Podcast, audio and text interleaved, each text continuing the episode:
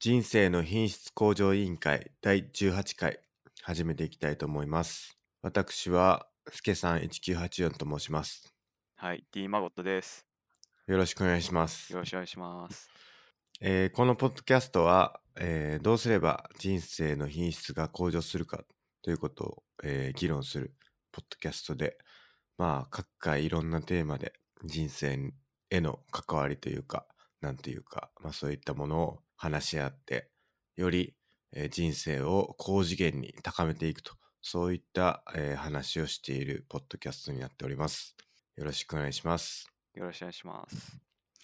で、えーっと、こちらのポッドキャストの、えーハッシュタグは、シャープ i q o l です、えーそちらにですね、ご意見、ご感想、えー何ですか、お便り、えー送っていただければ、えーまあ、このラジオの中で紹介させていただければなと思っているんで、そちらもどしどし、えー投稿の方よろしくお願いします。あとは、えー公式サイトですね。公式サイトの方は、scrapbox.io スラッシュ IQOL です。そちらに、えー各回の話した内容とかを一応まとめてるんで、まあ、そちらも楽しんでいけいただければなと思っております。以上ですかね。はい、はい。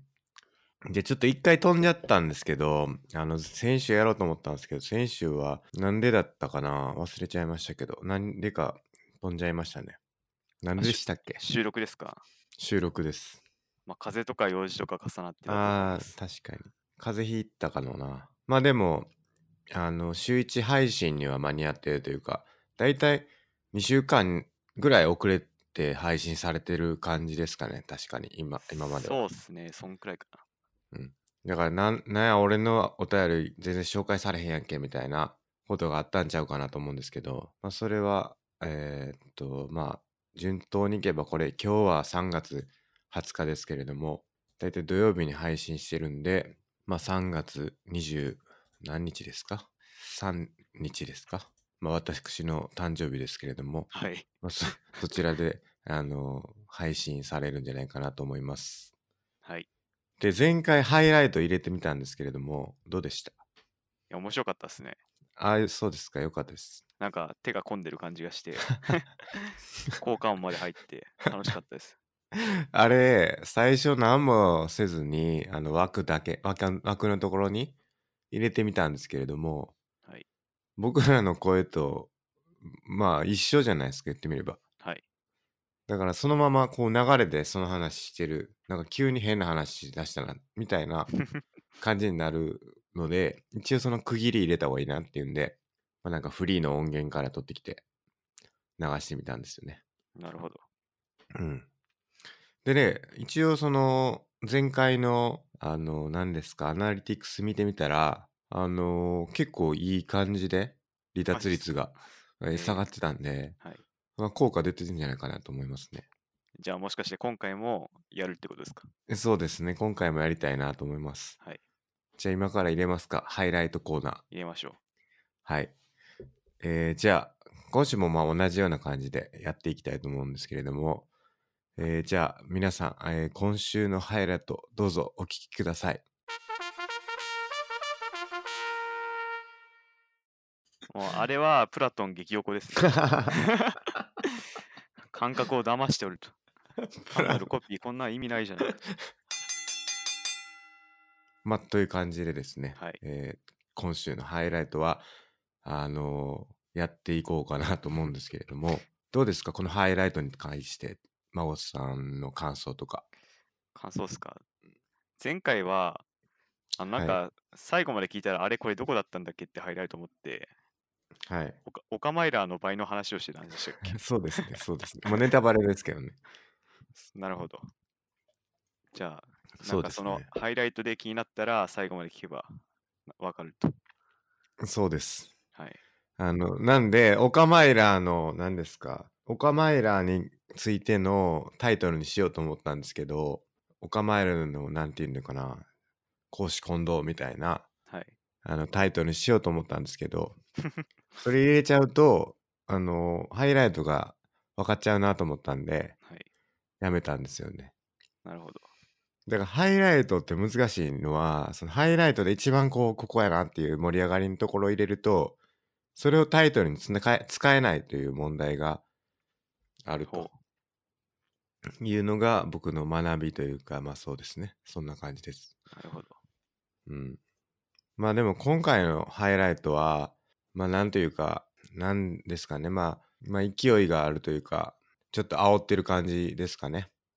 そうで すね。知らないですけどね、まあ、この後何が話されるかわかんないですけど、まあ、そういう憤りというか、憤り。まあ、そういうものになってるんじゃないかなと思いますね。ははい。い。じゃあ、ハイライト、どこで再生されるかですね、えーと楽しみにしていき続きながら、えーこの先聞いていっていただければなと思います。はい。じゃあ、えー恒例のお便りコーナーの方、えー進めていきたいと思います。はい。じゃあ、まごさん、1個目お願いします一。発目。最近、あ、えー、更新来てて嬉しいわ。最近ではこのポッドキャストが一番好きかも。ということです。いやー、これは非常に嬉しいですね。ありがたい。あの、うん一番好きっていうことはもう結構いろんなのを聞いた上での一番ってことなんで、確かに。買ってるってことですから、そうですね。えーすごいですよ、これは。1個しか聞いてなくて、いいなって言ってる、もらってるのもまあ嬉しいですけど、これはもう複数聞いての一番ってことなんで、相当レベル高いんじゃないかなと思いますね。ありがたい。うん。まあ、更新を楽しみにしていただいているということで、はい。まあ、僕らもそれに、えーちゃんとやっていけるようにですね。まあ、そうですね。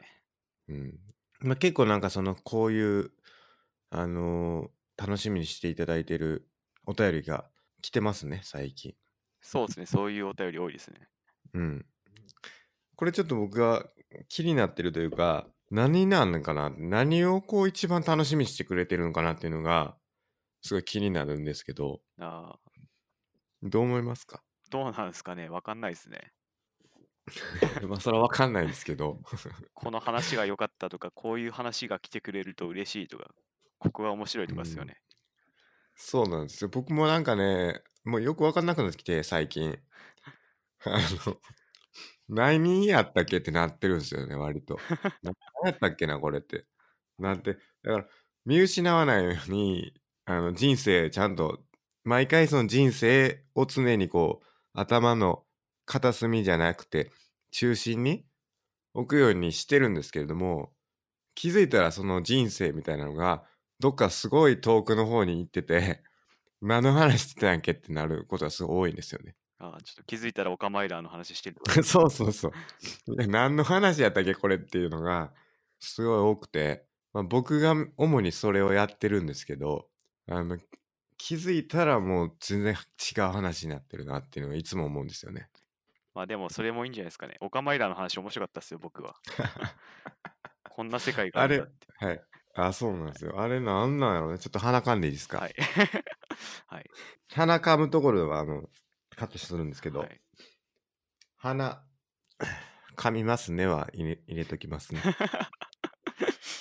いや昨日また話変わるんですけどはい。昨日鼻血がすごくてはい。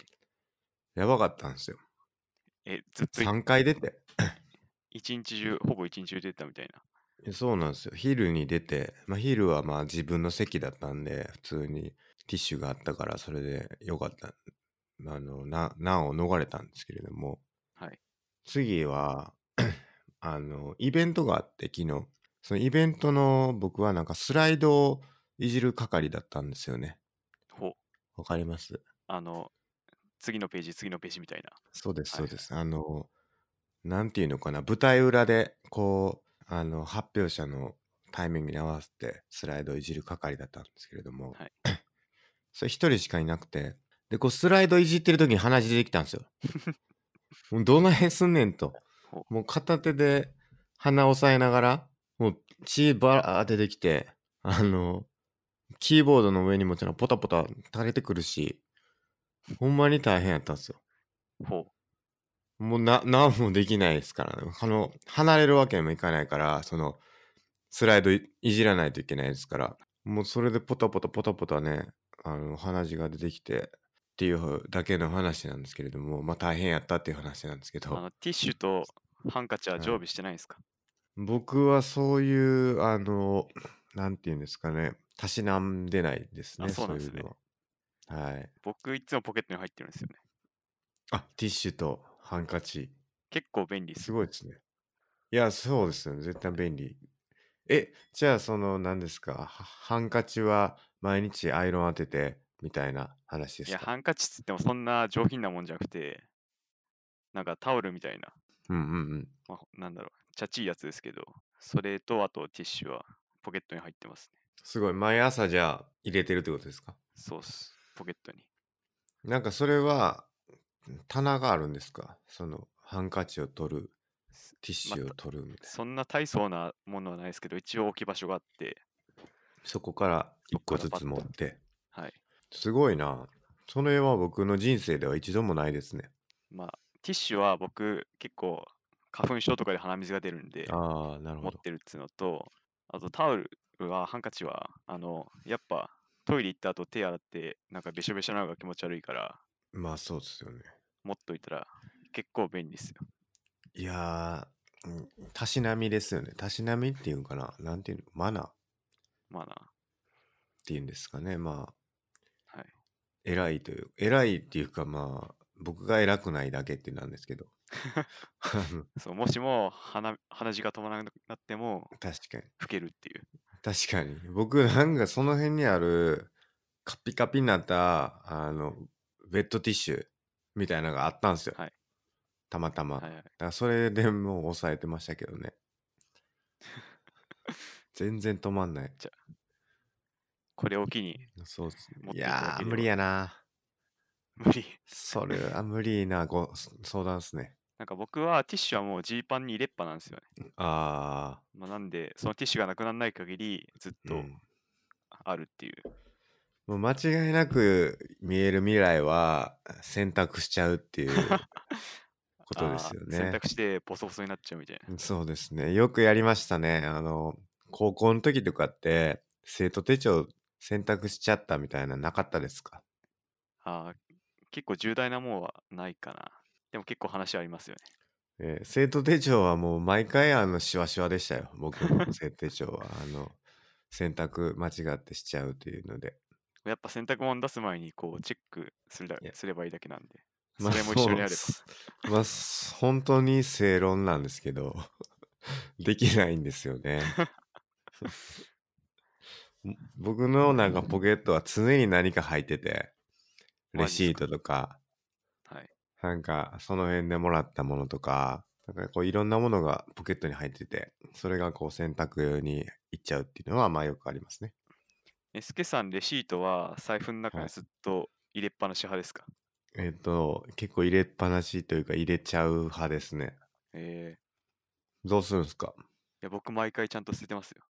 え買い物ごとに買い物したら、まあ、財布に入れないで、なんかポケットとか入れといて、家帰ったら捨てるみたいな。おーじゃあ財布は常に薄いというかそうですね。いらんもんは入ってない入っ状て態ないです。あーいいっすね僕の財布はもうなんやようわからんあのーポイントカードはもう入ってるしなんかその辺でもらった金券も入ってるしレシートも入ってるしでもうなんかお金は全然入ってないのにパンパンですよ結構いますよね。なんか、財布分厚みたいな。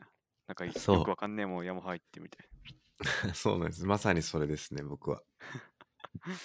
いやー、 よろしくないそうなんですよなんいやー、よくないですね。はい。なんでこの話になったんですか、また。 なんか鼻血が出たっていう話か。なんで話の話したんやろな。何やったっけ、忘れちゃったな。だって、このポストキャストが一番好きって話から、なんでその話になるのかが僕は全然わかんないんですけれど。なんか関係ない話しちゃってって、その流れがいきなりすけさあんあ、昨そっ日か。、 昨日こういうのありまして。いや、よくないですね。まあ、こういうのを期待ししてる人がもしいるんやったら、それはいいんですけれど、はいこのポッドキャストはほんま全然関係ない話ばっかずっとするなっていう風に見られてるとちょちょっと問題ですね。まあ、その助さん小話がいいのか悪いのかも、これも、あの、お便り欲しいですね。いや、す助さんそ小うなんですけ話好どきみたいな。いや、もうさっさと進んでくれみ たいな。いやそうだとすると、それ問題なのは、小話マジいらんって言われた時に、番組終了ですから、もう それは。もう直行、できない。小ノート書いてることだけを話して、パワッといや、無理っすよ、そんな。無理というこ とで。いや、そうなんですよ。いや、だって僕もそんな脱線しようと思ってやってないですかはい。 ら、気づいたら脱線してっすよ。気づい本た当ら。 に。気づいたら脱線してる。これ本当ね、何なんだろうな。よくわかんないですけど。じゃあまこうい日う常的に。はい。こういうもんだということでしょうがないということです。そうですね。まあ、まあ、それはそれとして脱線すんな。早く話進めろっていうのは、まあ、いただければ全処しますっていう話ですね。全勝。はい。頑張りますとしか言えない。もうだからもうそうだったら台本書いてくるしかないですね。もうそうですね。は 最い読初からみ上最げ後まますから。そうです。はい。真帆さんが何言っても僕の台本通り に、あ の、無視するみたいなことになっちゃいますからね。で。はい。わかんないんで。まあ、それは、まあ、まあでもね、意見は意見というか、ご感想は欲しいなと思うんで。はい。あと、すごい僕思うのが、まだこれ脱線というか、思ってること言っていいですかどうぞ。あの、編集とかしてって、すごい思うのが、あの、僕、全く話聞いてへんなって思うことが結構あるんですよ。あーえ、僕が言ったことに対して、なんか違そうう返答してるみたいな。そう、それもそうなんですけど、なんかもう自分の話したくてしょうがない人やなって僕は思ってて、自分のことを。なるほど。おすぐもうこう自分の話自分の話持っていくなっていうのをすごい思う思うんですよね自分で聞いててほどうですかそれはう。うん、いや、そんな印象あんまなかったですけどね、僕は。あ本当ですか、はなんかもう孫さんが言い出した話やのにそれを持っていってこう自分の経験の話をしだすみたいなのがあー結構あるなって思ってそれすぐ反省してるんですけどほうん、そうまあでもそれも無意識なん であの意識はしつつまあやっちゃうだろうなとは思いますう。はい。すいませんでしたここで、あの孫さんに謝りたいなとあ思っいてやいや、僕一切気になってなかったんで。 本当ですかそれであればよかったですできる限り孫さんの話を引き出そうというはいことを心がけていきたいなというふうに思っております、はい。はい、では、え2つ目のお便りいきますかじゃあ、すけさんお願いします。はい。えー FPGA ボードがあれば、ブレッドボードでやること全部できるんですよね。むしろ IC 個別に買わなくて済むから楽かも。えー学校だと2年ぐらいブレッドボードやって、その後 FPGA しましたね。LED 使って、えーバイナリーカウンターとか作りましたね。ということで、なるほど。はい。これはあのーいつ、いつですかね前々回かなはい。確か FPGA をやろうみたいな話をした時の話ですかね。そうっすね。あの、ブレッドボードっていう便利なものがあって感動したみたいな話を僕はしたと思うんですけど、はいはい。まあそういうのがあって、まあブレッドボードなくても、その FPGA ボードがあれば、あの、全部できますねっていうことで、まあ僕まだブレッドボードじゃなくて FPGA まだ買ってなくて、はい。でやるやる言うてたんですけど、まだ一切やれてないですね。これまあ、僕、ほぼノータッチなとこなんで、全然よくわかんな いですけど、はい。なんか、特にコメントも言えないですけど、なんか、すけさんは実際になんかやろうってことで進めてるんですかそそうですねやろうとしてるんですけど、はいあのやること多すぎてはい。 100リストもそうですけどはい。もうちょっとねあのなかなかこう追いついてないっていうのが、まあ、現状ですねなるほど。うん結構困ってますじゃあ、時間ができたら、やるということで。うんどうすればこういろんなことをもっとできるんだろうっていうのは思うんですよねまあ、正直僕はやる気次第だと思いますよ。まあでも睡眠削れないじゃないですかいや、でも、もっとやる気が出たら削れると思いますよ。本当ですか この睡眠とやりたいことのこう、なんていうか、天秤にかけて、まだ睡眠の方が勝っちゃってると思うんですよね。なんで、そのやる気をもっと出せば、もう睡眠1時間でやるかもしれないです。でも僕、睡眠に買ったことないっすよ。ありますうーん、結構あるかも。マジっすかなんか LOL とかやってて、もう1試合、もう1試合みたいな思っちゃうみたいな。それって、後ろに伸びてるだけじゃなくてですか後ろに伸びてるっていうのは、要するに、もう一試合もう一試合で朝までやりました。はい。そっから夕方まで寝てましたって言ったら、あ結局その睡眠時間が単に後ろに伸びてるだけで、あ、はいはトーい。タルではまあ7時間なり8時間なり寝てるみたいなんであれば、でも、翌日が仕事の日でも、なんか多少やったりとかあったんで、まあ、睡眠時間削ってってことですそうよでね、すそれは。はい。なるほどな。そういうのは、あの、勝ってんだと思います。うん。僕も昔はそういうことあったんですけどね、あったのかな、なかったかな。その睡眠、時間それこそ、受験の時とかどうでした僕全く削んないですね。ああ、でもそれ受験的には正解ですよね。うん、まだ9時に終えて受験の時はあの僕は確か予備校でやってたんでほう。あの浪人生の時とかは、はい予備校が9時ぐらいまでしか空いてなかったはずなんですけどほ9時まで予備校でやって家帰ってもう寝てましたねへえだから夜更かしとかは全然しなかったですねほ夜更かしなあすけさん夜更かしする時あるんですかうん、まあだからそのゲームに熱中してとかがありますかね。おゲームに熱中してて気づいたら2時とか3時とか、まあそれこそディアブロやってた時は結構それぐらいやってましたよね。そうですね。 2時ぐらいかな。はい。うん。まさにそうぐいらいうだ。楽しはみいが勝ってたらそうなるんじゃないですか。そうですね。でもその後結局寝ますからね。ほう。後ろにずれてるだけのことが多いかもしれないですね。でも朝起きるのは同じではないですか。あだからその仕事がある前の日とかにあんまそういうのはしないかなって感じ。なるほど。うん。次の日が土曜日とかであれば、はい。まあなんか、ちょっと夜更かししてもいいかって感じですけど。あと僕の経験だとうん超面白いドラマがあったら、はい、翌日が仕事であってもついつい見ちゃうみたいドラマですか。な。はい。やってつまんないドラマだとなんかすぐやめちゃうみたいなのがあるんでやっぱその時の楽しみが勝ってればまあそうです僕はね。睡眠削っちゃうかなっていう感じですね。なるほどな。はい。まあだから睡眠削んなかったとしてもですよ。はい。まあ睡眠が8時間やったとして。はい。残り16時間ありますからね。そうですね、その起きてる間うの時間の使い方も結構重要じゃないですか。そうですね。結構合間合間にいろんなことできると思うんで、そうなんですよ。はいそれがね、やっぱりできてないんかなっていうのは思ったりしますね。なんかそういうやる気があれば、時間も見つけられるんじゃないかなと思いますね。そうですよ。だって16時間あるってことは、8時間8時間で分けて、なんか別々のなんか2つの仕事をやったりとかもできるかもしれないですよね。そう普です通ねに考えると。はい。うん。でもなんかそんなに時間があるとは思えないですね、僕 に。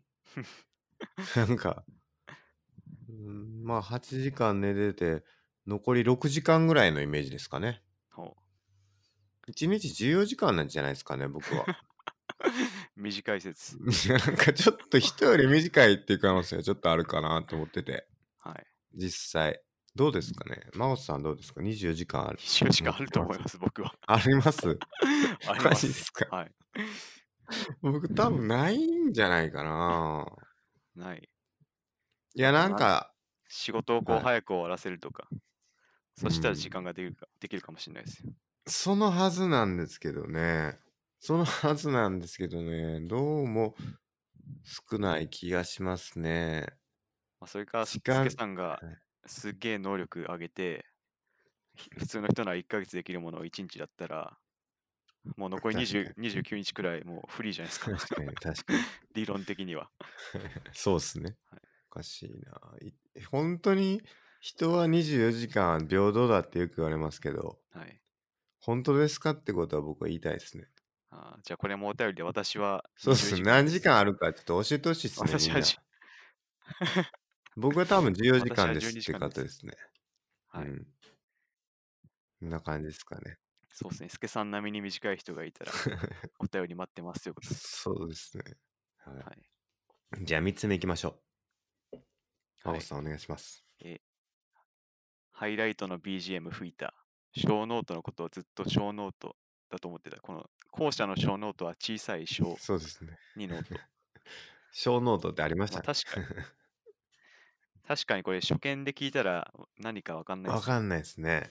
あと、前々から思ってたんですはけいど、スケさんって略語使うの多いと思ってて、ほう。なんかマシンラーニングのことを ML って書いたりして、あその頭文字、2文字、3文字とかが多くて、あ、はい。なんかそれで僕もたまによくわかんないことよくあるんですよ。あ、本当ですか。はいそれは確かに気をつけないといけないですね。なんかそういう、なんか知らない言葉出されたらわかんない系は結構あるかなって。ああ、なるほど。はい。確かにそれは意識しなかったかもしれないですね。はい。気をつけます。あと、BGM はやっぱ好評だったってことで。 これは好評と捉えて良さそうですね。そうですね。笑い取れてますからね、少なくとも。あれね、いろいろ選んだ、いろいろいろ見つめ見てたんですけど、はい。まあ、これかなっていう感じだったんですよね。いやでもこれ、笑い取られてるんで、もう間違いないでしょ。正解でしたね。 確かにな。でこれ毎回同じにするか、毎回変えるかっていう、うん、あるんですけど、はい。どうしようかなって感じですね。まあ、スケさんの気 分で。これね、毎回変えるとなると、それのために結構またそれで探す時間ああ、ちょ出てきますからね。っとまたネタ切れになっちゃったりとか。そうなんですよ。まあ一旦、一旦同じにしようかな。まあちょっと、それもノリ、特技次第ですかね。はい。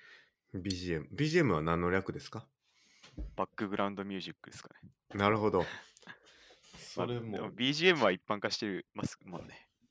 そっか。はい BGM は OK なんですね。だと思います、多分。一般的には。もう何がほんまか、何がこう一般的か、何が一般的じゃないかっていうのは結構わかんなくなってきますね、だんだん。そう、ML ってきたらメジャーリーグかなって思う人もいると 思う。確かにな。それはあるかもしれないですね。はいまあ、その、どういう、あのー人が聞いてるかとかも、まあ僕よく分かってないんで、はい。その、なんていうのかな、その、まあ職種であったりとか、年代だったりとか、それ、あのー性別だったりとか、まあそういう、いろんな、まあ、あのー方が聞いてると思うんですけど、なんか私の印象だと、Twitter 見てる限りお便りくれてる方は、大体うんエンジニア系な気がしますね。あ、そうですか。はい。じゃあまあエンジニア界隈の人が多いんですかね。じゃないかなっていう印象ですね。なるほど。はいまあ、ポッドキャストが結構 エンジニアの中では流行ったりするんでね、確かに。まあそういう人が 聞いてくれてるのかなっていうのもありますね。そうですね。まあ、まあだからできるだけち略称は分かんなかったら、あの、 もし分かんなかったらその場で突っ込んでいただけるとはい嬉しいです。はい。できるだけ気をつけます。はい。はい。じゃあ最後。最後、すけさんお願いします。はい。えー第6回温泉のお話、感想。えーおすすめは大阪鶴橋の何かな何の湯かなこれ。えーんんちょっともう一回しちゃいますか。これ何の湯ですか延延長の円に羽って書いて。のべ、のぶ、のべのはぶた。 の のべはじゃないですか。 のべはか。いや違うんですよ。これなんで僕のぶはって 言っ、のぶたって言ったかというと、本当だ。のべはの湯の URL がのぶた 123.co.jp なん ですよ。で、確かにその後スラッシュにのべはする橋って書いてるから、はい。おそらくのべはなんですけど、はいその前のぶた123が紛らわしすぎるやろっていう話 でこれ、なんでのぶたなんですかね。す。いや、わかんない。なんなんこれ。まあでもこれ URL はい。あの開いて公式サイトまたこれショーノート貼っときますけど、はいこれは結構なんか良さそうな温泉ですね。そうですね。あの、うん大きくておしゃれな、良さそうな。うんそうっすよね。いいな、これ。ここちょっと行ってみたいですね。まあちょっと我遠征行きますか。そうですね、我うん々関東勢なんで、そうですね。チャンスがあれば行きたいです。あーあのー延べ杯の湯は、どうやらあの、着衣サウナっていうのがあるみたいですね。ほ焼き赤半純法、麦飯石。なんていうのこれ、麦飯石って合ってんのかなう。どこですかばっ、んいや、あの、い癒しっていうページです。癒やし。ブラックゲルマニウム、岩塩をはじめ、トルマリンやメノウ、玉など12種類の貴重な薬鉱石をふんだんに使用した贅沢なサウナや、オードや備長炭など12種類の漢方薬を使用したサウナなど、何個あんの一体これ24個あるってことですかサウナが す。げえないや、でもすげえ多いっすよね、これ。すごいなサウナがすごい。4種のサウナって書いてます40ねか。。ロウリュもやってるし、なんか見た目もなんかこう、いい感じというか、なんていうのかな、和な感じで、はい。石畳の通路に伝統があって、掛け軸もあって、まあ和な感じの温泉施設みたいですね。スケさん一押しのロウリュもあって。いや、本当ですね、これ。あ、すいません。で、あの、その、お便りの続きありましたあ。、そうだ、はいお。すすめは大阪鶴橋の延べ葉の湯、えー温泉とロウリュ入った後駅周辺で焼肉とビールが最高ということでですねはい。いいですね焼肉とビールは鶴橋ですからほう。あの鶴橋っていうのは結構焼肉のうん街なんですよねあ、そうなんですね。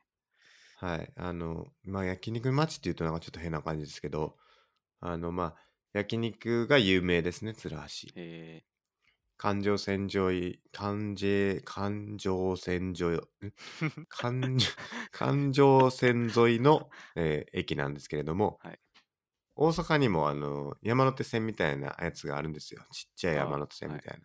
環状線っていうんですけど。で、それの鶴橋っていう駅があって、そこはもう駅降りた瞬間焼肉の匂いするんですよ。ー、えそれぐらい焼肉の、あの、町と言ってもいいぐらいの焼肉がすごい栄え、栄えですね。ー、なるほど。まあなんでその、その延べ葉の湯っていうのが鶴橋にあるということで、まあそこで、あの、温泉に入った後に焼肉とビールを飲むというのは、まあ最高の体験ってことですね。あの、スケさん、あの、関西出身ですけど、大阪とかよくはい行ったんですか、えっ、ー、とね、僕、大学生の頃までは関西だったので、はでも温泉とかはほとんど行ってないですね。おーうん。なんで、当時は温泉なんてもう一回も行ってないぐらいのもんでかもしれないですね。ひょえっー、とすると。ほとんど行ってないですね。ちなみに目覚めたのはいつなんですか やっぱこう、東京に来てから、なんでかわかんないですけどね。東京来てからな気がしますね。なるほど。 なんでかな全然覚えてないな。忘れ、 忘れましたけど。なんでか知んないですけど、急に目覚めた感じですかね。なるほど。まあ、昔から好きやったのは好きやったのかな。うえー、んじゃあその目覚めたと同時に水風呂、サウナにも目覚めたんですかそうです、そうです。おー急に。急に。急に来た感じですね。えー、じゃああんまり関西の方のその銭湯とか温泉は開拓しないままっていうことですかそうなんですよ。だから全然知らないんですよねへ。え関西の温泉は。だからこの辺の延べ藩の意味ももちろん知らないですし、全然知らないんですよ。だからい行かないといけないですね。はい。うん。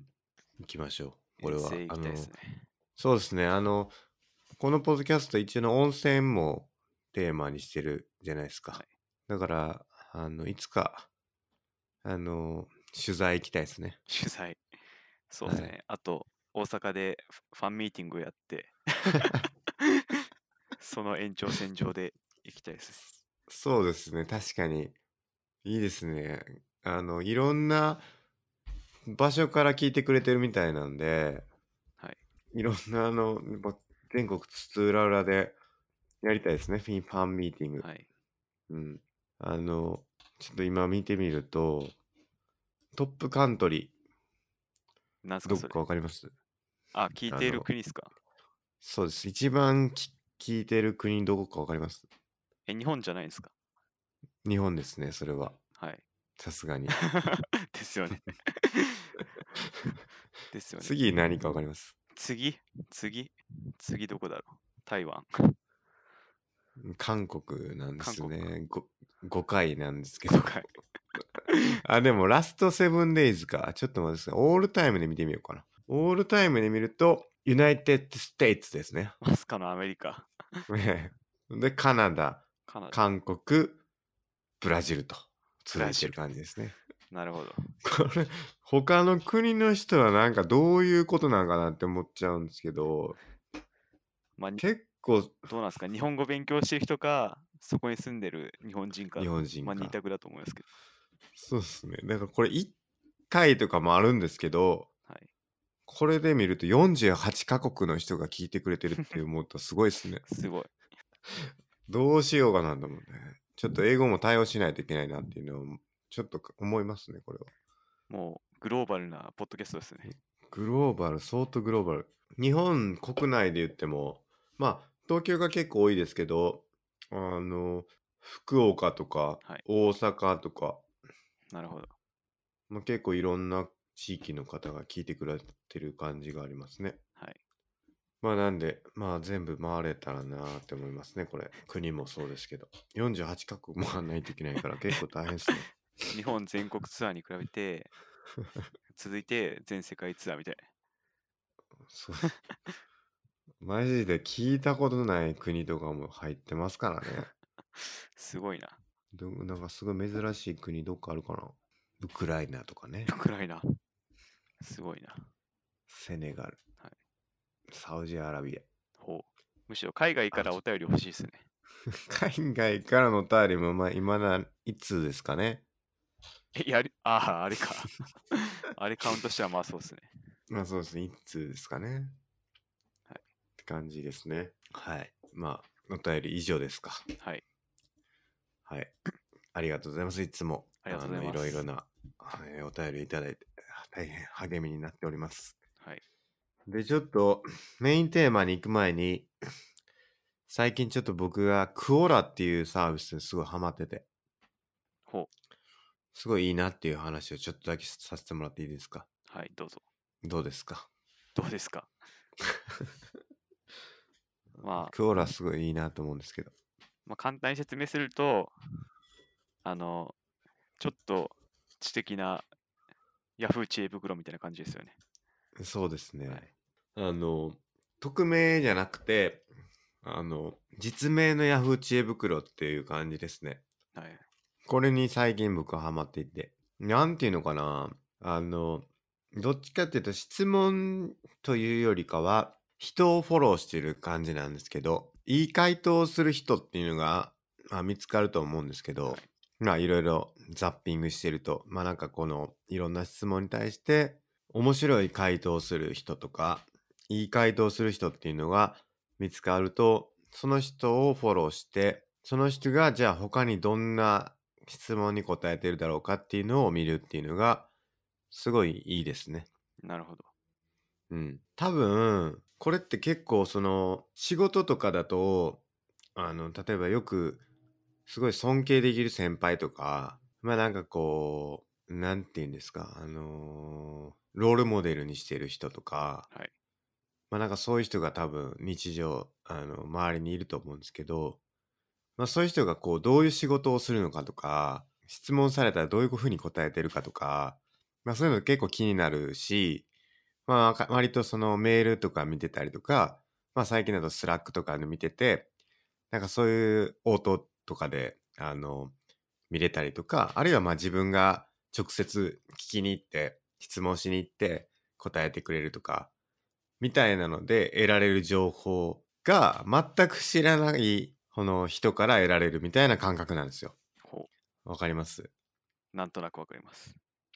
なんかこう普通やったらその直接知り得ないと分かんなかった情報がこうやってなんか公開されてるみたいなイメージで僕はすごい気に入ってるんですよね。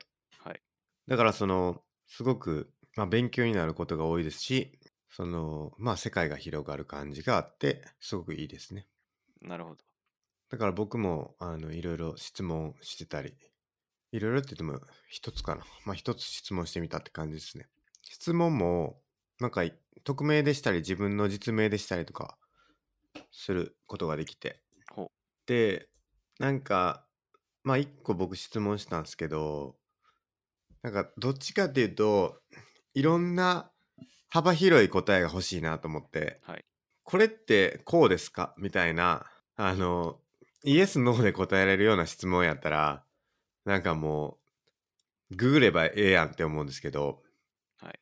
なんかできるだけ、その幅広いというか、抽象的な質問だったりとか、前提条件をできるだけこう、作らない。それって前提によって変わりますよね、みたいな。目的によっても変わりますよね、みたいな質問をあえてすることによって、まあこういう場合にはこうします、こういう場合にはこうしますみたいなのをちゃんとこう書いて、あの答えてくれる人がいたりとかして、なんか結構幅広い答えが返ってきやすくて、それが結構面白いなっていう。なるほど。うん。その質問の仕方によって答えの集まり方が変わってくるっていうのが結構ありますはね。いはい。うん。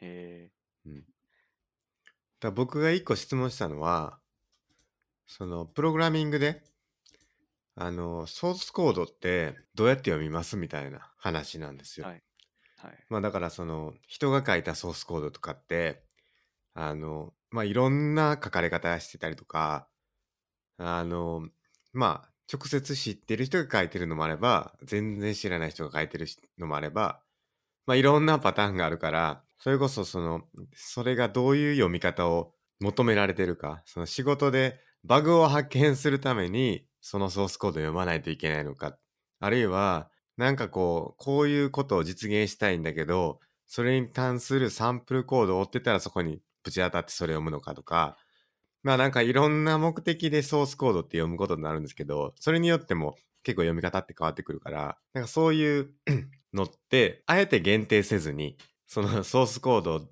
まあ知らないソースコードを読むときってどう読んでますかみたいな質問したんですよね。したらそれが結構面白い回答がいろいろ集まって、面白かったですね。なるほど。うん。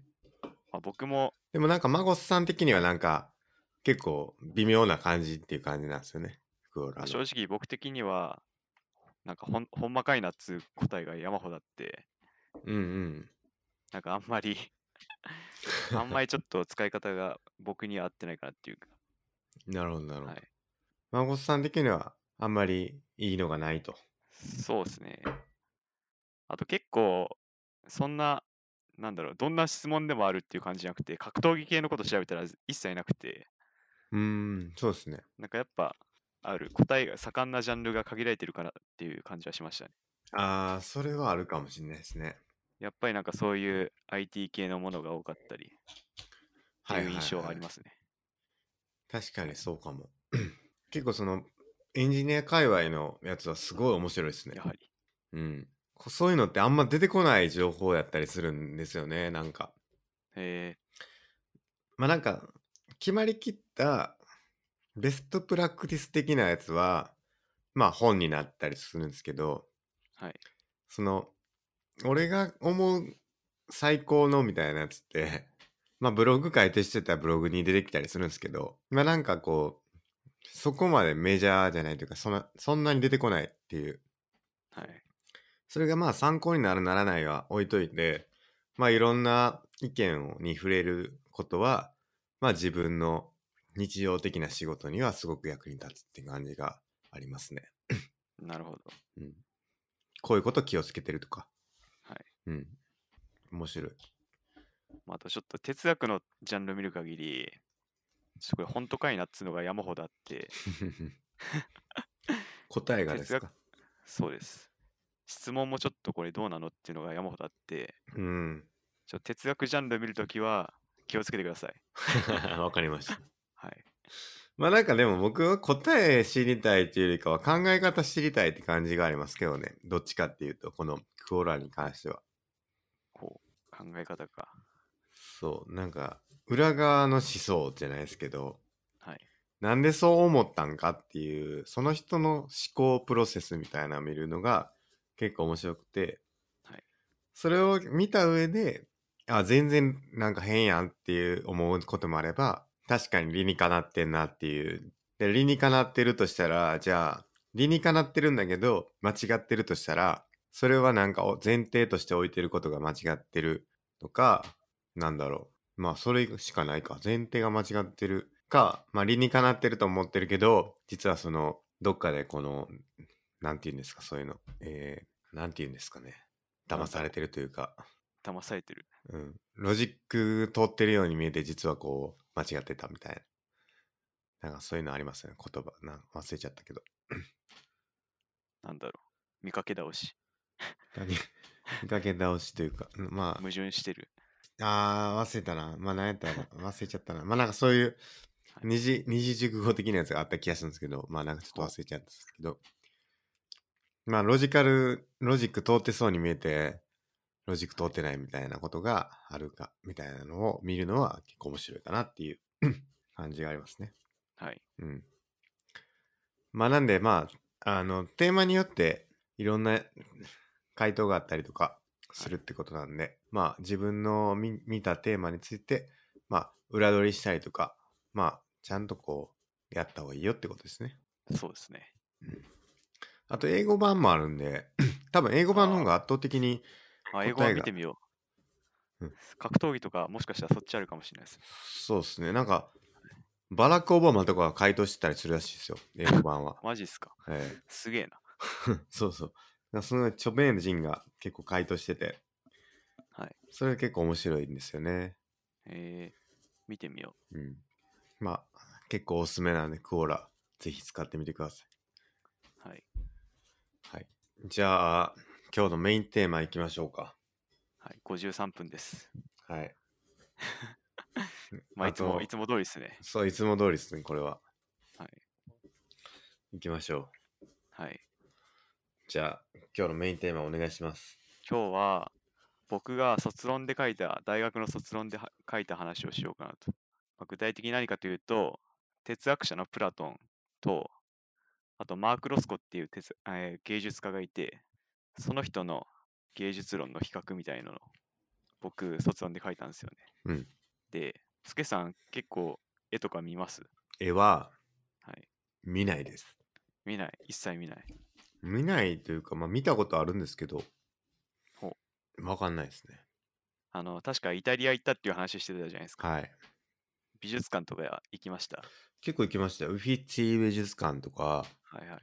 あと、レオナルド・ダ・ヴィンチ博物館みたいなやつ。違ったああーはいはい。ありますね。ありますよね。まあなんか、はい博物、美術館まあなんか、そことか行ったりとか、あとはなんか他にも行った気がするんですけど、結構行きましたね。フィレンツェのはいはい。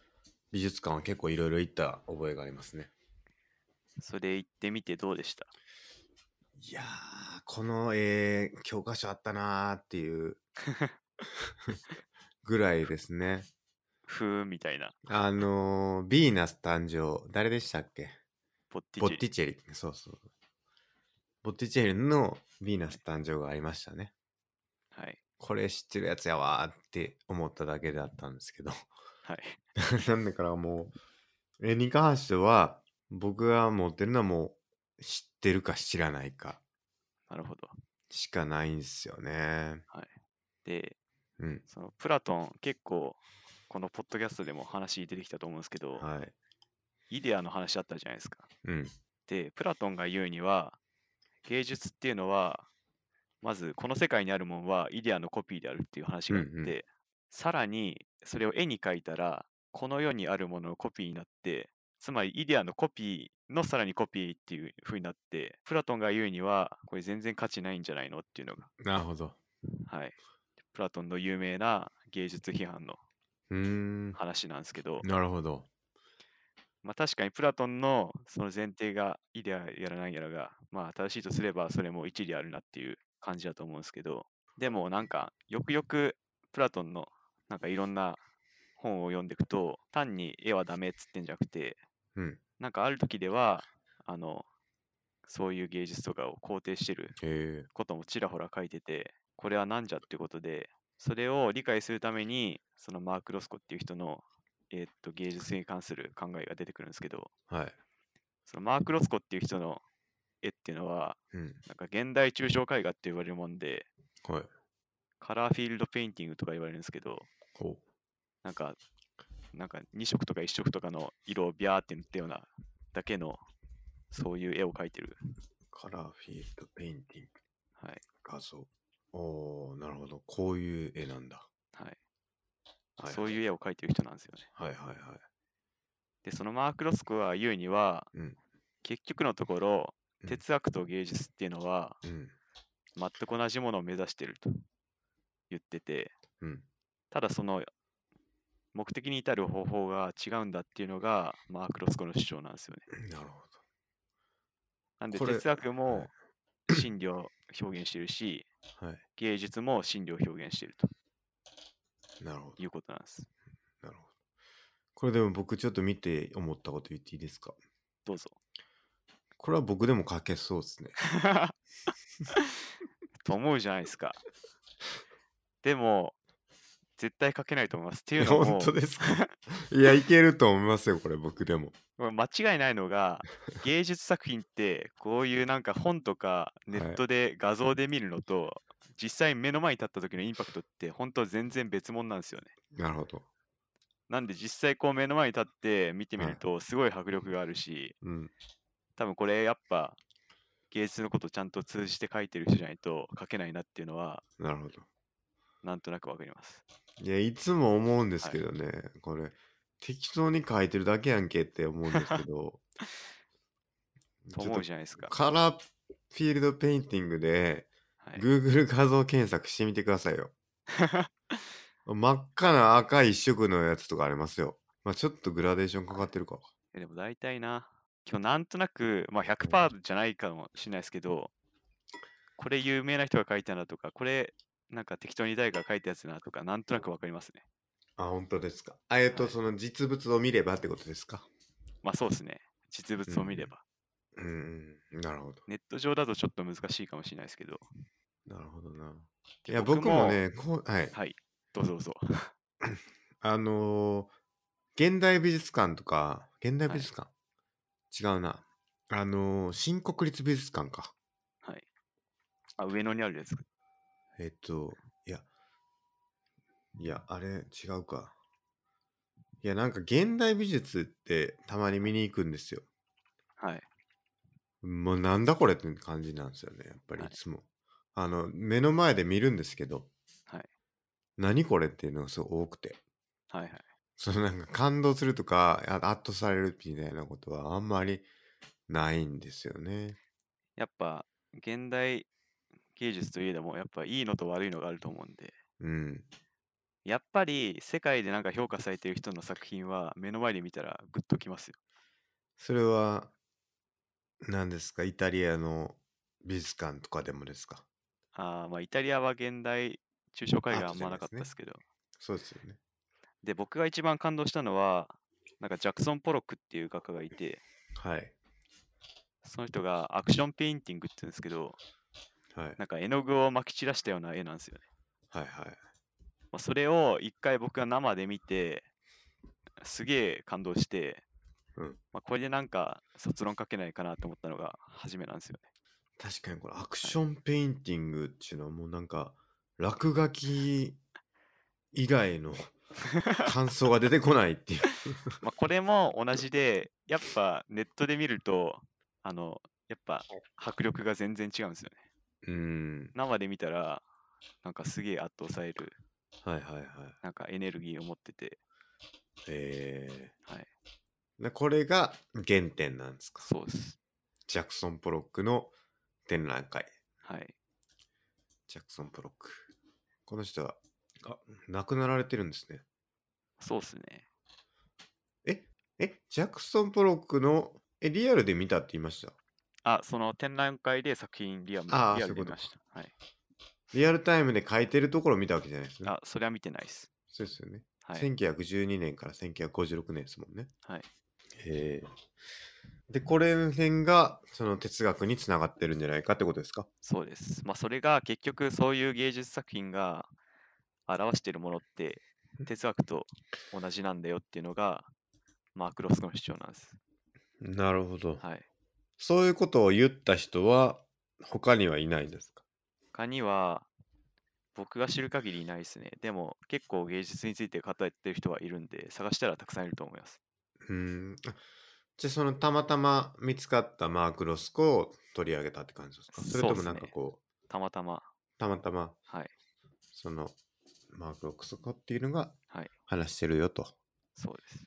いうんで、プラトンの哲学とマークロスコの芸術っていうのを比較してみたってことですかそうですね。なるほど。で、そのマーク・ロスコ曰く、まあ、もちろん芸術作品にもいい芸術と悪い芸術があって、その芸術っていうのは、マーク・ロスコが言うには、主題っていうのと、その主題の要素っていうのと、あと造形性っていう3つの要素から成り立ってるっつってて、この3つの要素がはい。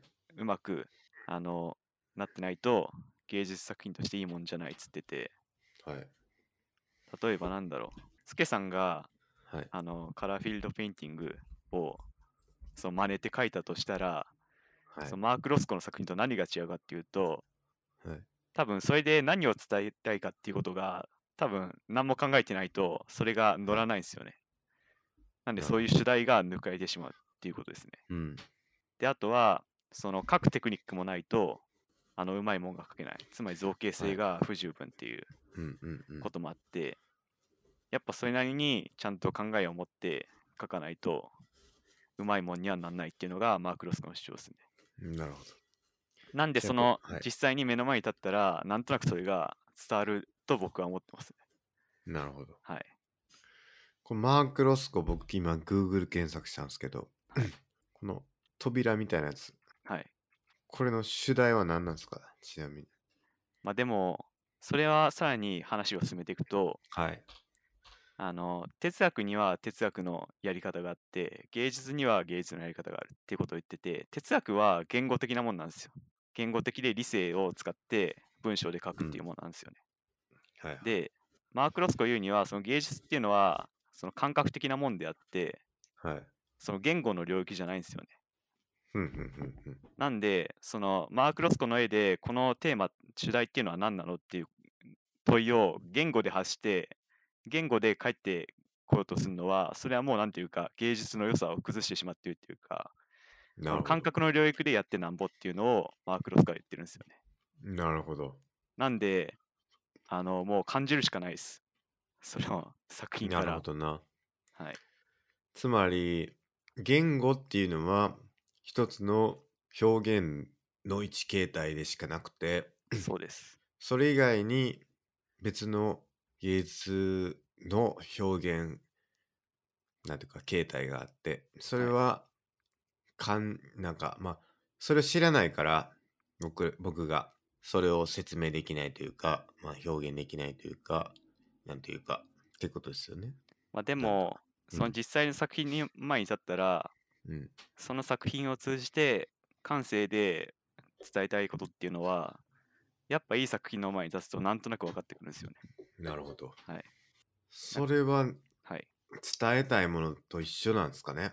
その本人がですか。そうです。まあ、それは分かんないですね。わかんないですよね。まあ、でもこれは言葉でも同じことが発生してて、はいはいはい。なんだろう、スケさんがこういったものを僕は全然違う意味で捉えるみたいな、うんうんうんうんいうことはよくあると思うんで、うんそこはもうなんていうか、コミュニケーションの仕組みとして、うん、そこが生まれる可能性はあると思いますね。なるほどなるほど、はい。なるほどなはい。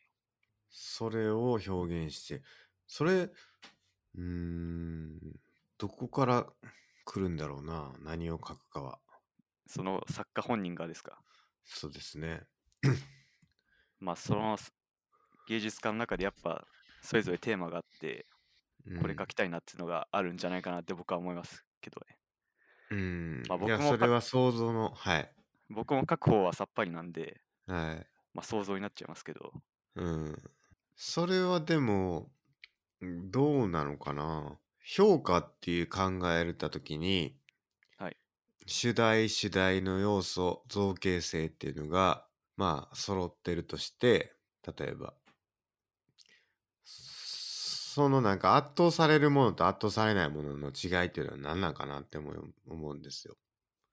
その、なんだろう、有名な人が書いたいい作品で圧倒されるのと、そうですそうで全す。然そうじゃない素人が書いたもので、うんどこで違いが生まれてるかってことですか。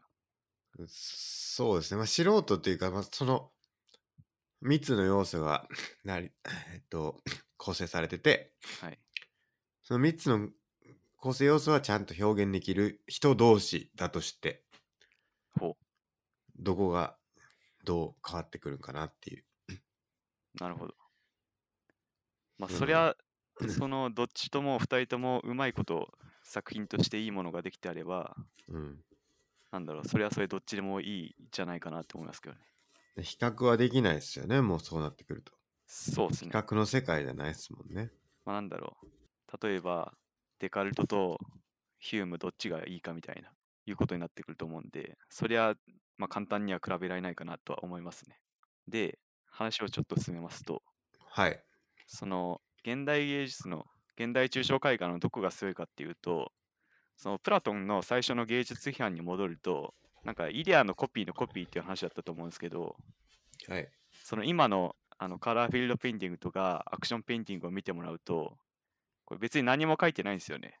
はいはい。例えば昔の絵とかだと、なんか人がいて、机が書いてあって、なんだろう、果物が書いてあってみたいな、うん。まだイデアのコピーのコピーっぽいんですけど、うんうん。でも現代抽象絵画になってくると、もう完全に何か書いてるわけじゃないんで、うんうん。そのプラトンの芸術批判っていうのは、なんていうか、かわせるっていうか、意味が通らなくなってくるんじゃないかなっていうことで、うんうんこれまた現代抽象絵画の面白いところ。うん。なるなほんですど、よなねるほど。はい、確かに。何書いてんねんって話。そうです。なんかでもちょっとへりくつっぽいですけどね。何がですかい や。いや、お前これ書いてんねやろって、いや、僕かもう書いてないっすよ、みたい な。なんか、なんていうんかな。あの、小学生の言い訳みたいな感じしますけどね。え、何も書いてないっていうのがですかいや、その、現実にあるものを書いたわけちゃうよ、言って、言ってるわけですよね。言ってるわけじゃないか。まあ、その、はい実際見たときに、はいなんかこう、何書いてるんやろっていうのがわからないってことですよね。そうです。だから、イデアではない、イデアのコピーではないよねって話ですよイね、デアそれのコは。ピーのコピーではないっていう話なんですよね。うん。まあ、そりゃそうかもしれへんなって思いますね。はい。でも最近なんですか、そういうイデアのコピーを書かなくなったあっていうのはー。そうですね。現代抽象絵画は結構最近ですね。歴史で残ってるそういうのはほとんどないですよね。うーん。ピカソの絵とかは、もうなんか変な感じピじゃないカですか。ソの、それ僕も調べたんですけど、ピカソのキュ、はいい、わゆるキュビスムってやつは、はい。あ見た目なんかぐちゃぐちゃっていうか、はい。結構奇怪なあの絵ですけど、あれっはいてピカソとかあの一緒にやってたジョージュ・ブラックっていう作家が何を目指してたかっていうと、イデアのコピーのコピーっていう一面性を打破しようとしてたんですよね。一面性っほうていうのは、なんか昔の、なんだろう、それこそヴィーナス誕生とかって、うん。誰かの一視点から描かれたものじゃないですか。うんうんうん。つまりあのヴィーナスの背中とかは抱えてなくてだからその書く人の一面性っていうか視点のうんうん一面性を打破しようとして、うんなんかいわゆる彫刻的に、うんあの絵を描こうとした結果があのキュビスムらしいんですよね。うんうんうん。その彫刻的っていうのはそのなんだろうダビデ像とかって正面からじゃなくて自分が回ればこう背中も見えるし頭てっぺんも見えるしうんうん。そのいろんなとこから見えると思うんですけどそれうんをそのカンバスの上で表現しようとしたのがキュビスムなんですよね。うんうんうん。なんであれってなんだろう一見きっかですけどイデアのコピーっていうか現実にあるものをさらになんか多面的にコピーしようとしたりしてるものなんですよね。うんうんうん。なるほど。はい、なんでまだなんていうかもっとイデアのコピーのコピーであるっていうかはいはいはっていうものらしいんですよ僕が調べた限りは。い。はいはい。でいやそのその後に現代抽象絵画が出てくるっていう流れなんですよね。なるほどな。はいってことは、キュビズムの方がよりコピーに近いってことですかそうですね、そういうことになるとはい思っはいてます。なるほどは。 その、まあ僕全然素人なんであれなんですけど、はい、あの、キャンバスに描く、はい、絵を描くっていうのと、彫刻にするっていうので言うと、まあ、彫刻の方がより表現力があるんじゃないかって思うんですけど、ほなぜ絵を選ぶのかっていうことってなんかあるんですかねう。うん、なんでですかね。うん。まあでも結構、結局表現できるものはなんていうか、完全に彫刻の方が勝ってるっていううんもんでもないと思いますけどね、例えば筆のこう感じとか、うん。多分彫刻だとできないし、うん。なんか色も彫刻ならその石の色に基本になっちゃうし、うん。なんか別に。なんか色塗ったりとかもできるじゃないですか。ああ、確かに。うんでも彫刻だとこうなんていうか周りがっていうか面がゴツゴツしちゃってるからうん。またキャンバスと違う感じにまなあっそちゃううでのはすよね。間違いないし、うん。まあ、でもピカソとかそのキュビスムは彫刻いいなって思ってたらしいですよああ、 なるほど。だからそれを頑張ってキャンバスでやろうっていう話らしいです、うんうんはいいや、その二次元的か三次元的かみたいな話で、そうだね二次元に収まるちゃうというか、あの、絵であればその枠から離れられないから、はいはいみたいなのはあるんかなって思ったんですよね。まあ確かにうん。まあでも作る労力とかも違いますからねまあまあ、そうっすはねい。あの、ちょっと僕思ったんですけど、はい哲学の世界において、まあ、割とその対話で進んでいくっていう部側面があるんじゃないかなって思ったんですけどはいはいそのまあプラトンの、まあ、ソクラテスの話とかもそうですけどまあなんかこうこうですよって言ったことに対してこう思うんですけどみたいな対話があると思うんですけどはいはいまあそれを言語に通じ言語によってまあ進めてるっていうのが、まあ、哲学だとするとまあ芸術って言語にはならないんですけどまあなんかこうその主題とかっていうのをまあ何らかの表現によって主張してるでもそれに対する別の人の主張みたいなのをどう受け入れてるかっていうか共通の言語みたいな共通の何かしらみたいなのがないとするとそこってこう一方通行じゃないですけど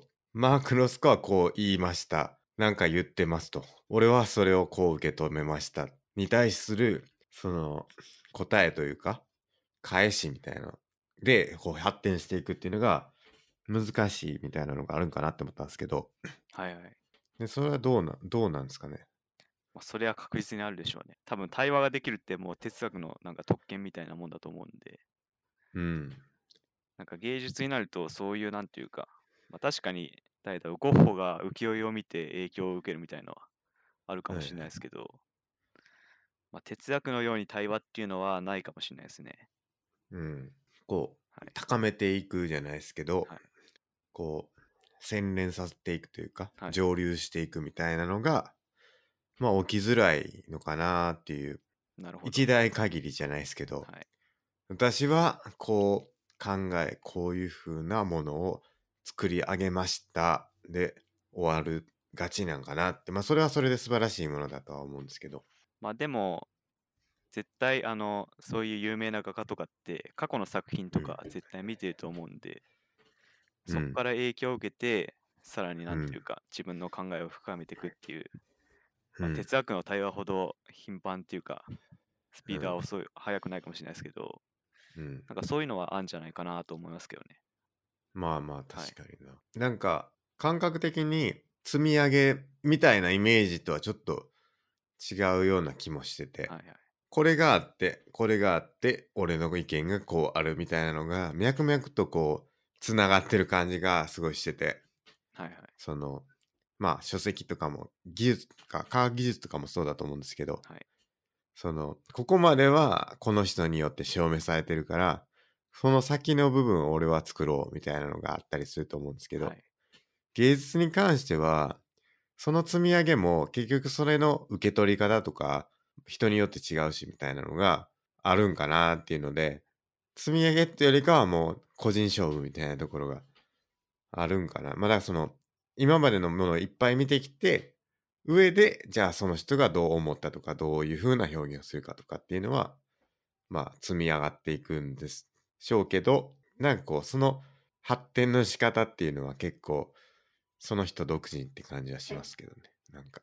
まあ一応、美術史もありますけど、うん。確かに科学ほど、化学ほど、そういうなんていうか、積み上げの上で話が進んできたかって言われると、僕うんは確かになんていうか、そうですとはあんま言えないかなとは思いますけどね。うん。まあ、なんで、しかも確そにの、はい。あ、大丈夫です。あ、なんだろう。だからそういう積み上げがしやすいかと言われれば、そうでもないかなっていうのは、確かに思いますね。うん。で、その、芸術論史っていうのが、はい。言語に変わった瞬間、なんかちょっと違うものになってるわけですよね。そのさっきの話で言うと、その言語として表現できるもんじゃないから、そうですね。その言語としてその作品を説明したはい瞬間、ちょっと違うものになってるはずだそうからその言語を表現するもので会話じゃないけどそのなんかこうやらないといけないんだけどそれがこう共通のものとして芸術界はこれでなんかしましょうみたいなのがその言語界における対話に相当するものをこのプラットフォームというかこのインターフェースを通じてやりましょうみたいなのが、まあなんかあるわけじゃないから。そうですね。そのなんか難しさっていうのがあるんかなって聞いてて思いました ね。でも、題材として無理なのかもしれないですね、芸術は。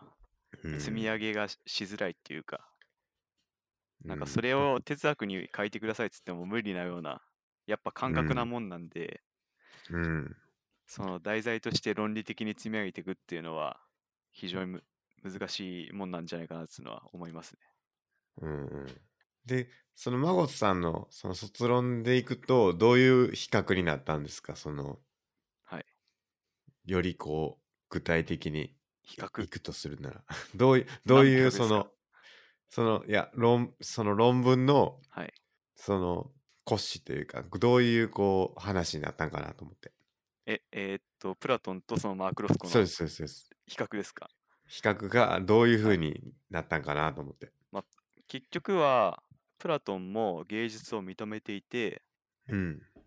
それをなんていうかマークロスコ的に説明するとプラトンが否定してるのはなんかその3つの要素のバランスが崩れて主題がないものだったり、そういううんものをプラトンは批判してるっていう話で僕は進めました。なるほど。はい、イデアのコピーのコピーを作ることに対しては、プラトンは批判批判的なんですよね。そうですね。で詳しく調べるとプラトンの古代ギリシャの当時も結う構ん絵画の技術っては発展してて、うん。今でいう遠近法とか、あとなんかそういう絵画の技術結構あったらしくて、うん。なんか今でも 3D トリックアートとかあるじゃないですか、なんか落ちてはいるように見えるはいとか、滝があるように見えるとか、エッシャーでしたっけ、はいはいなんかそういうようなのをプラトンは批判してる。あ、逆にいいっすか。そうですトリックアートトを批判してんすか。そうですね、だと僕は思いました。っていうのもなんかでそもういうはい、はい。なん、か感覚を騙すようなうんものをプラトンは嫌ってたらしいんですよね。えなんかそー、うイいデう、アのコピーじゃないっすけどね。イデアのコピーのコピーじゃないっすよね。だって、はいそれ自体は存在し得ないから。まあ、でもなんていうか一応それが滝であるとかサメであるとか一応うん。そういうのがあって、なんか実際にあるように見えるっていうか、うん。その実在してるように見えちゃうっていうのが、プラトンの結局批判するところうん。なるほど。だったと僕はいろいろ読んだ結果考えました。なるほど。はじゃあさらに出てくる疑問としては、はい。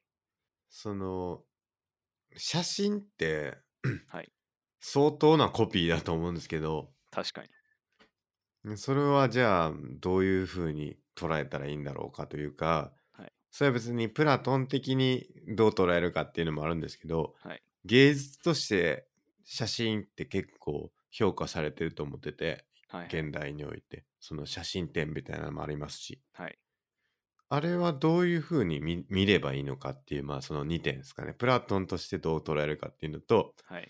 写真っていうのはどういうふうに芸術って捉えたらいいのか。僕も全然写真見てなんとかってやったことないんでわかんないですけど、はいそれってどういうふうになってるんですかね。まあ、プラトンの時代に写真なかったん で、うん。もうプラトンに、はい、これ写真ですって見せたら、どういう反応するかもう想像になっちゃいますけど、はい。なんだろうな。否定したかなうーん。否定したかなちょっとわかんないですね。なるほど。もうこれもう僕の脳内プラトンなんで。まあ、マゴスさんはソクラテスの生まれ変わりって言われてますからね。まあでも、ロスコ的に言えば別に否定されるようなもんじゃないと思うんですよね。うーん なんか写真は写真でその一瞬で表現される何かがちょうどいい写真であればいいと思うんですよね。うんうーんなんか単に何の気なしに撮ったような写真は あの芸術作品としていいとは言えないと思いますけど、はいなんかそういう写真展とか、なんか有名な写真とかあるじゃないですか、歴史上。うんなんかそういうのはありますよねまあ、ロスコ的にはいいっていうと思いますね。うんなるほどな写真って僕あんまり知らないというかあのスマホの写真しか撮らないんで写真って意外と難しいと思うんですよね。うんまあなんだろう、ちょっといじった人なら、触った人ことある人ならわかると思うんですけど、なんかめちゃくちゃ難しくて、なんかいいアングルで、いい一瞬を切り取るっていうのは、あれはあれでなんていうか、すげえテクニックが要請されてんじゃないかなとは思いますね。うんなんか沼って言いますよねよくねらしいですね。写真のレンズ沼ってでしたっけ、はいはい。なんかたまに流れてくるんでよそれで読むんですけど安い安いって言いながらクソ高いレンズ買ってますよねそう、お金かかりますよね。いやーあれやばいですよねあ、で、またこれちょっと脱線しますけど、iPhone はい X のカメラは、なんか下手にか、なんかちゃんとしたカメラ買うより全然いいやつらしいですよ。うん、なんうん、で、なんか iPhone うん X 持ってる人は、あのもうそれで写真撮れば OK らしいです。あれもなんか相当な技術がつぎ込まれてるらしくて ソフトウェア側でかなり調整してるみたいですねえー、あのピ要ンすトるずらにしたりとか。ねすすあのローローの生のはいはい。データで見ると見れたもんじゃないんだけど、えまあ要は1枚写真撮ったらその裏側で10枚ぐらい写真撮っててー、はいはい。その写10枚の中で一番いいピクセルをそれぞれ持ってきてみたいなことであの解像度を上げるみたいなえそういうことをなんかやってるとかっていう話を、まあ、リビルド FM でしましたね。ー、すごい。うん、ななんんか、か相当な技術がつぎ込まれてるらしくてえその分処理がすごい重くてー、はい。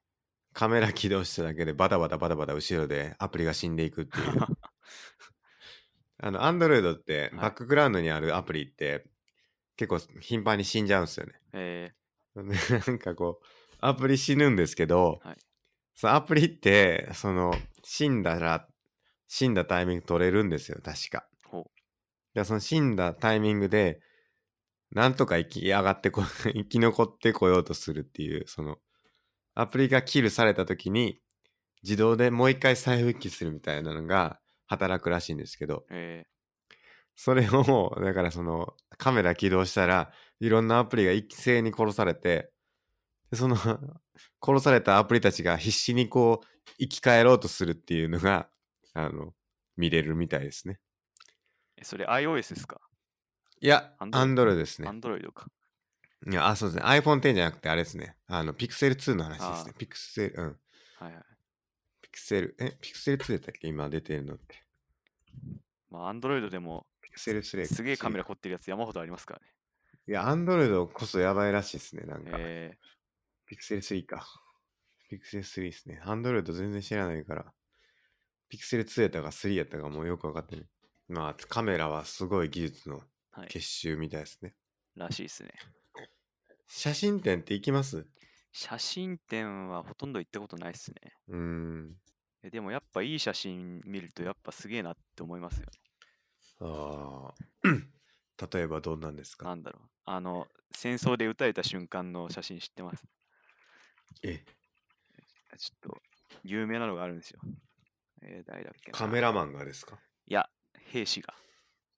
ああ。ちょっと今、あったあったあった。さロバート・キャパの。知らないな。これとか超有名ですよ。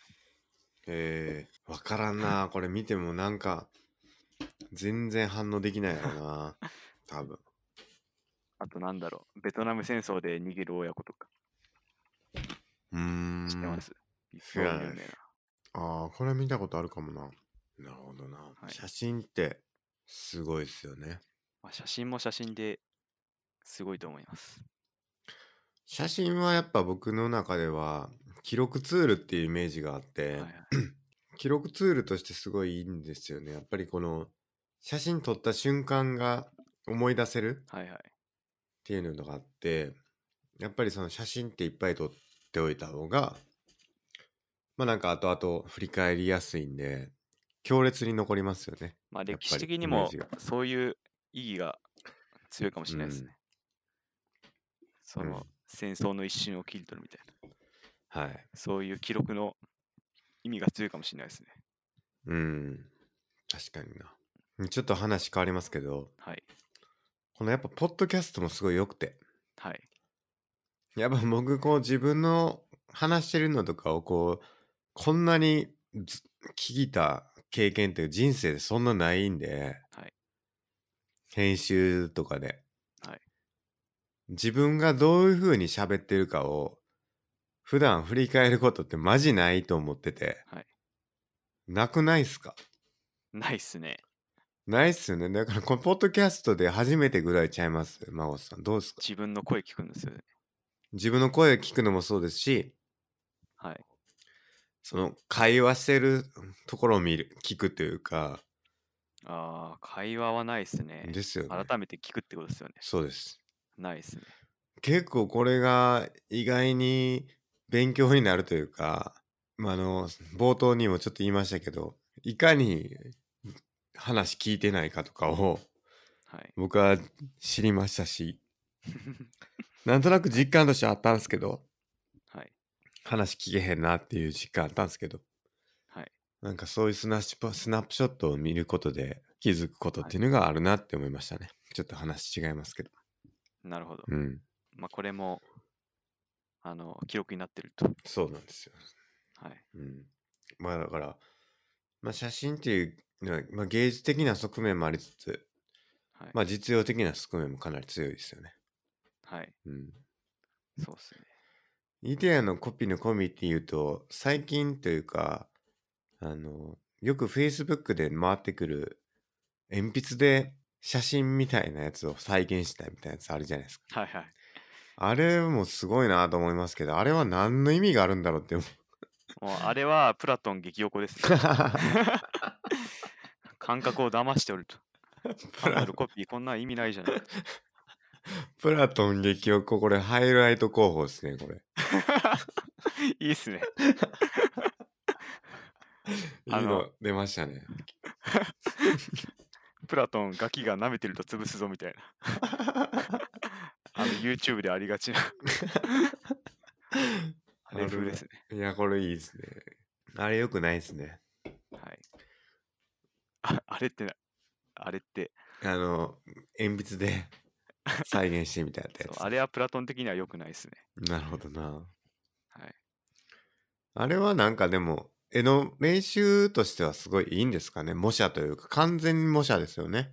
ああ、そうですね。まあ、うんどうなんですかね。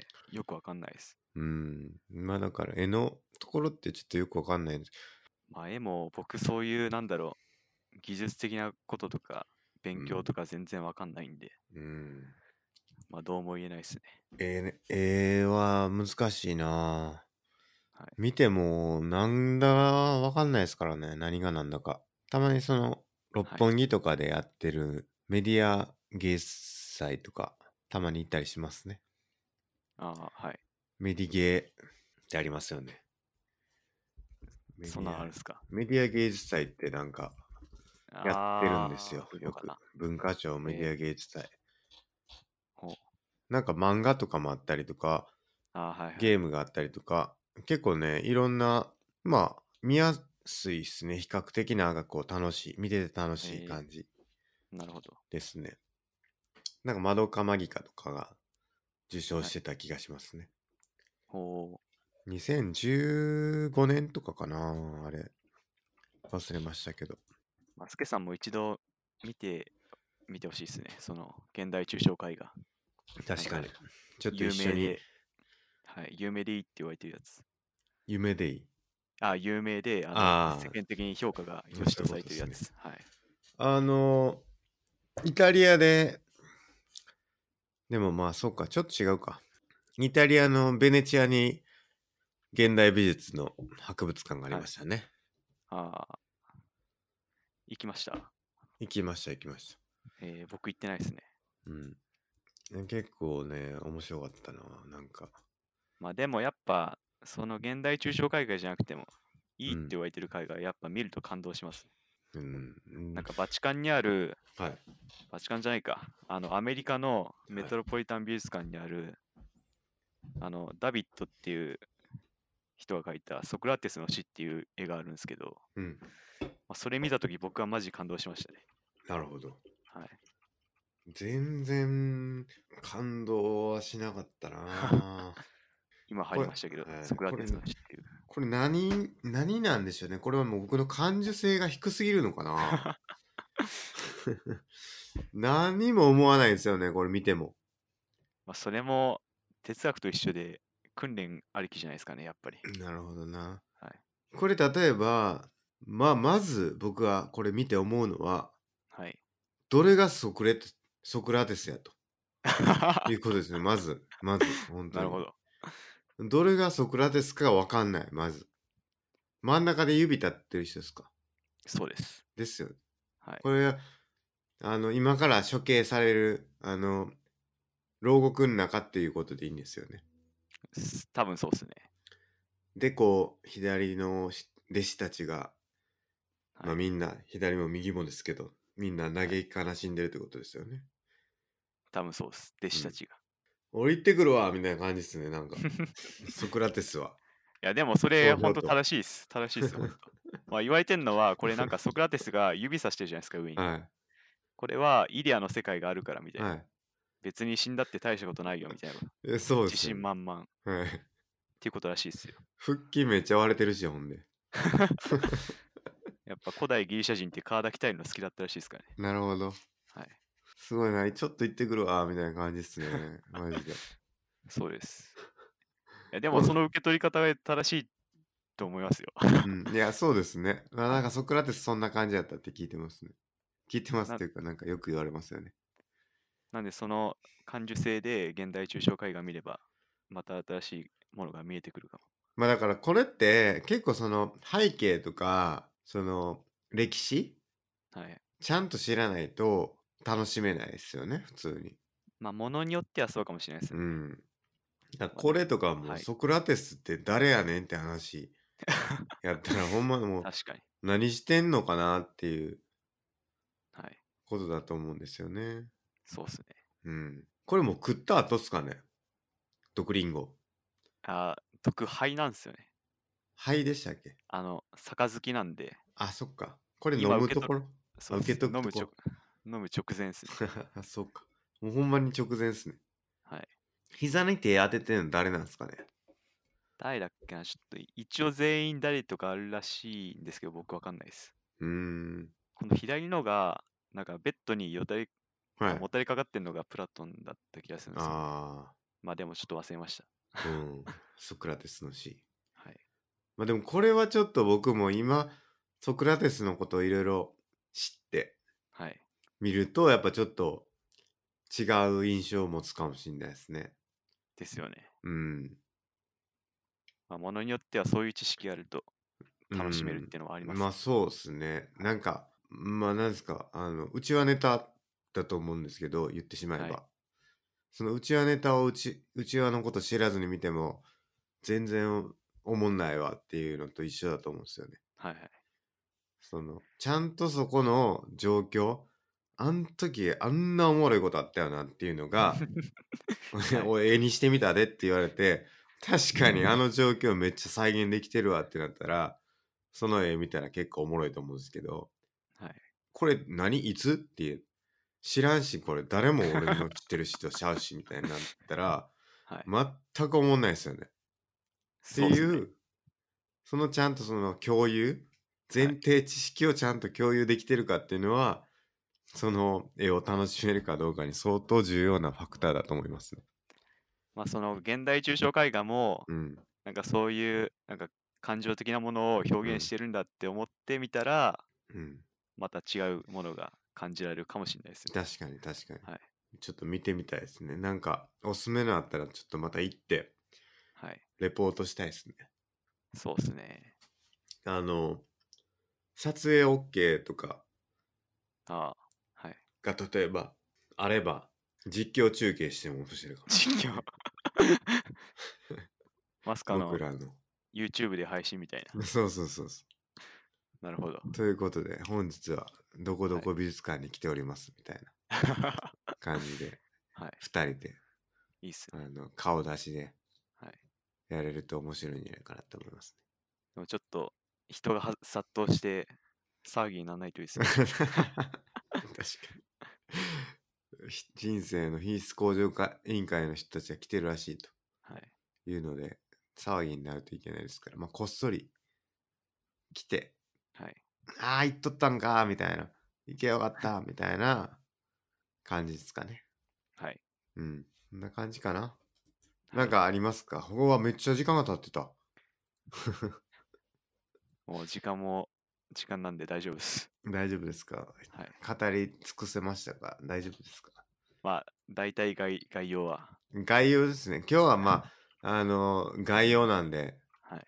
あの、まあ、第2回、あの、プラトンとマークロスコの哲学と技術の比較をやりたいと思うんで、はい。その時はまたより深く、あの、深掘っていければなと思っております。はい。はい。じゃあ以上ですかね、今日は。そうですね。なんか感想あれば、またこれもツイートお願いしますよ。ぜひお願いします。はい。はい。じゃあ、本日もどうもありがとうございました。ありがとうございました。